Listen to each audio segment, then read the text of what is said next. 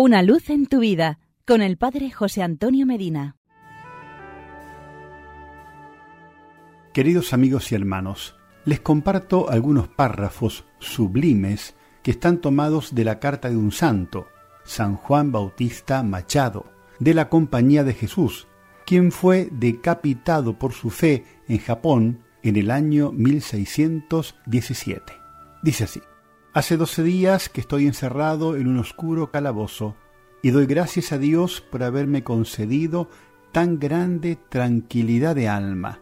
No veo nada en el mundo que pueda hacerme más agradable que esta cárcel.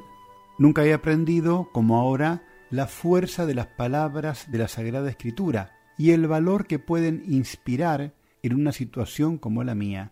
Todos los poderes juntos del mundo me parecen débiles ante la fuerza con que me encuentro revestido. Y armado como estoy con la confianza en Dios y cubierto de su virtud, como de un escudo impenetrable, me parece que puedo combatir contra el mismo infierno.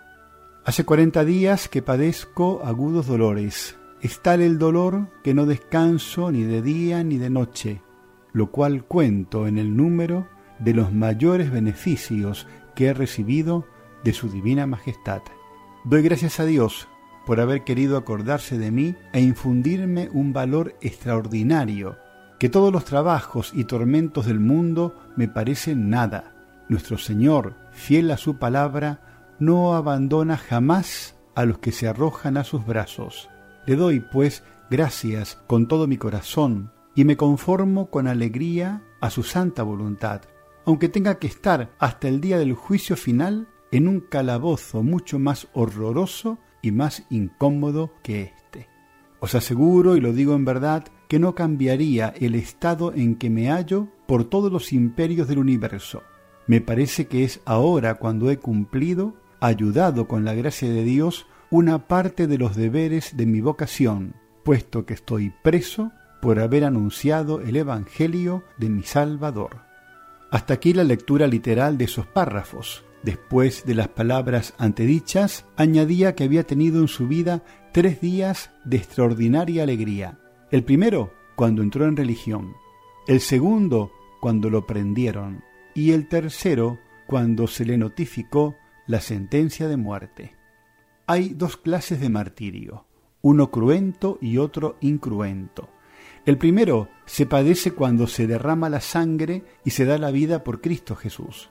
El segundo se sufre en la monotonía del deber cotidiano, cuando luchamos contra los enemigos del alma con perseverancia, decididos a morir antes que a ofender a nuestro Señor.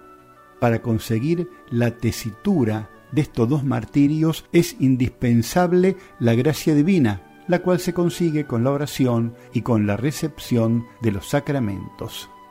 Señor, que yo te ame con ese amor inquebrantable, semejante al que te profesaron los mártires, para que no claudique nunca en el cumplimiento de tus santos mandamientos. Amén.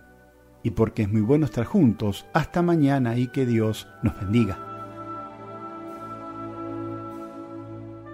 Una luz en tu vida con el Padre José Antonio Medina.